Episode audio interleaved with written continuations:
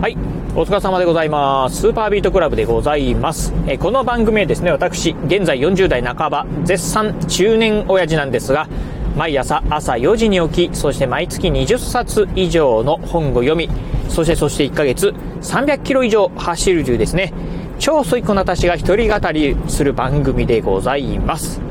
えー、今日のね、お話はですね、悩んだらですね、0秒思考、ね、なろうという話をしてみたいと思います。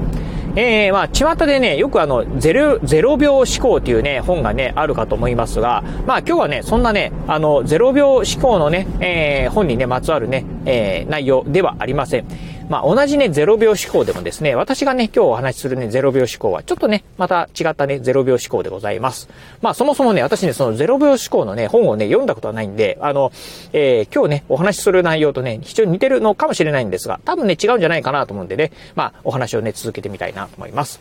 あの、じゃあね、先日なんですがね、あの、私ね、えー、まあ、あの、ジャパネット高田のね、元社長さんですね、あの、高田明、えー、元社長のですね、まあ、あの、自助伝とも言っていいのかな？うん、っていうね、本を読みました。えー、その本のね、タイトルがですね、伝えることから始めようっていうね、本なんですが、まあ、そんなね、あの、ジャパネット高田の元社長さんのね、えー、社長さんの高田明さん。あのー、まあ、うん、どうでしょう。私ぐらいのね、40代の方であればですね、あの、今からどうかな、6年、7年ぐらい前まで、ジャパネットのね、まあ、テレビショッピングとかラジオショッピングにですね、もうメインで出られた、あの方ですよね。非常にね、あの、甲高い声の、そしてあの、長崎弁なんですかね、うん、のね、えー、喋り口がね、非常にね、まあ、上手なね、あの、まあ、あの、高田明さんがね、書かれた本をね、読んでたんですが、そんなね、高田明さん書かれたこのね、自助伝の中でね、まあ、こんなこと書かれたんですよね。うん。まあ、もしね、なんかね、えー、悩んだりですね、まあ、あの、ピンチに立った時、あの、マイナスになるわけじゃないと。うん、ゼロになるだけだからですね、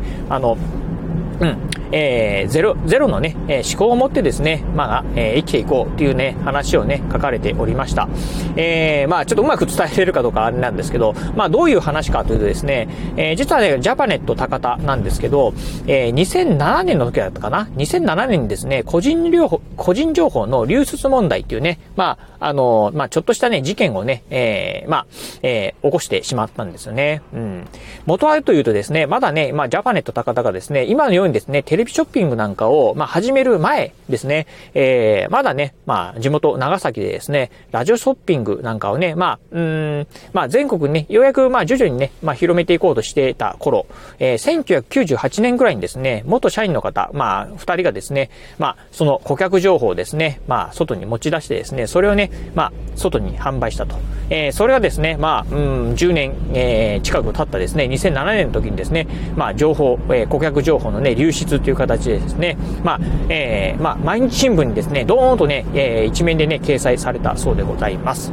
というところでね、まあ、あの、その時にね、ジャパネット高田、非常にですね、まあ、まあ、会社の信頼を落としてしまって、そしてね、確かに1ヶ月ぐらいね、営業をね、まあ、停止したそうでございます。そのね、営業停止した背景というのは、まあ、当然ながらね、まあ、えー、世界中、えー、世界中っていうかね、日本中にですね、まあ、非常にまあ、ご迷惑をおかけした、うん、っていうのとですね、あとね、原因をね、まあ、調査、えー、まあ、うん、えー、原因がね、まあ、どういうところにあったのか、っていうところをね、まあ、調査するためにですね、調査機関とですね、1ヶ月、まあ、営業をね、停止したそうでございます。まあ、とはね、営業停止したとはいえですね、やはりね、えー、社員の方にですね、お給料払っていかないといけないと。でね、今後ね、どうしようかなっていうふうにね、まあ、考えたそうでございます。まあ、そんな中でね、まあ、その、えー、高田明社長がね、思ったのがですね、あの、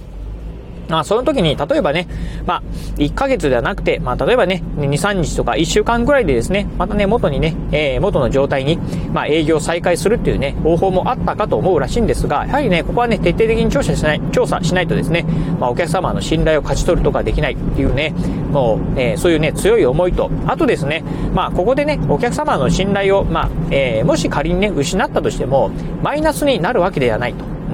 まあ、ゼロに、ね、なるだけだと。だあればですね、もしまあ最悪な状態になってもですね、ゼロからまたね、スタートすればいいというふうにね、思ってですね、まあ大きな決断をしたそうなんですよね。うんまあ振り返ればね、我々もですね、まあいろいろとね、嫌なことやね、辛いことがね、あるかと思います。まあ私もね、実はね、このね、ラジオね、今収録しているこのタイミングなんですが、ちょっとね、えー、実は仕事でトラブルを抱えててですね、まあ少しね、こう、あまあトラブル抱えるとね、ちょっとね、やっぱりこうね、マイナスの思考に、ね、なるかなと思います。ただね、まあ、うん、まあよくね、考えてみてもらえば、あの、例えばね、そこでね、まあ大失敗をしたとしてもですね、決して、まあマイナス、えー、になるわけではないんですよね。うん、ゼロになるだけなんですよね。うん。まあ、ゼロからさらに悪くね、マイナスになることはありませんので、うん。まあ、ゼロになる、まあ、リセットされるっていうふうに考えればですね、またそこからね、えー、コツコツとね、積み上げていけばいいっていうふうにね、考えれば、少しね、気持ち的にね、楽になるんじゃないかなと思うんですよね。うん。なのでね、まあ、もし何かね、まあ、辛いことであったりとか、まあ、ピンチが、えー、まあ、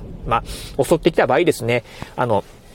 まあその時はですね、まあ一旦、まあ気持ち的にね、まあもし、まあゼロになってもいいやと、またね、えー、ゼロからね、コツコツね、積み上げていけばいいやっていうふうなね、まあ気持ちで挑んでいけば、えー、もしかするとね、いいね、解決方法がね、見つかるかな、というふうに思いますし、あとね、まあ短絡的にですね、まあ例えば、うん、ピンチが、えー、やってきましたよ、うん、という時にですね、まあその場しのぎのね、対応なんかをしていると、うん、逆にですね、まあ将来的にですね、あ大きなね、まあ取り返しのつかないことになるかもしれない。っていうのであれば、根本的にですね、そこでね、もう見直しをする。まあ、その時にですね、うまくいかなくてゼロになってもね、いいやっていう風な気持ちでね、まあ、取り組んでみていただければですね、うん。まあ、きっとね、将来的には、まあ、自分のね、まあ、糧にもなるかと思いますし、まあ、将来的にいいね、方向に進んでいくかなと思いますんで、ぜひね、そういったね、まあ、気持ち、ね、ゼロになる、えー、ゼロ以下にはね、ならないっていうね、気持ちをね、持っていただければね、いいんじゃないかなっていうふうにね、思うところでございます。はい、ということでね、まあ、うん、まあ非常にですね、あの、この高田明社長のですね、自叙伝、あの、伝える、えー、ことから始めようというね、本なんですけど、まあ非常にね、面白い本でございました。えー、私ね、普段ね、まあ本を読んでる時にね、読書ノートをね、つけながら読んでるんですが、多分ね、今までね、読んだ本の中で、まあこんだけね、えー、ノートにね、メモったことはないんじゃないかなというぐらいですね、大量にね、あの、メモをしております。まあ非常にですね、まあ独特なね、語り口、えー、の方なんですけど、あのー、ね、非常にね、この方すごいなというふうにね、前から思ってたんですが、やっぱりね、いろんな本読んでるとですね、まあ非常にね、こう勉強されてるなということをね、感じるところありましたんで、ぜひね、興味ある方はですね、えー、先ほど言いました、え高田明社長のね、まあこれ自助伝っても言っていいんじゃないかなと思うんですけど、伝えることから始めようという本で、ね、読んでみていただければなというふうに思うところでございます。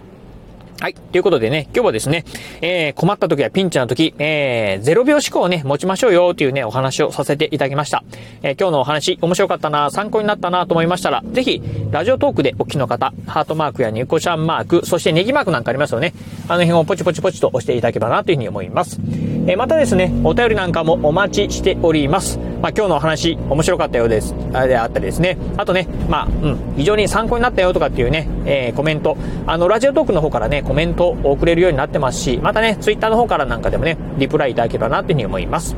えー、そして最後、えー、今も言いました通り、私ね、ツイッターもやっております。ツイッターの方はこのラジオの配信情報以外にも、あとね、YouTube だったりブログなんかも毎日配信更新しております。ラジオに YouTube にブログ、毎日配信更新情報なんかを Twitter の方でツイートしておりますので、ぜひよろしければ私の Twitter アカウントの方もフォローしていただければなというふうに思います。はい。ということで今日はこの辺でお話を終了いたします。今日もお聞きいただきましてありがとうございました。お疲れ様です。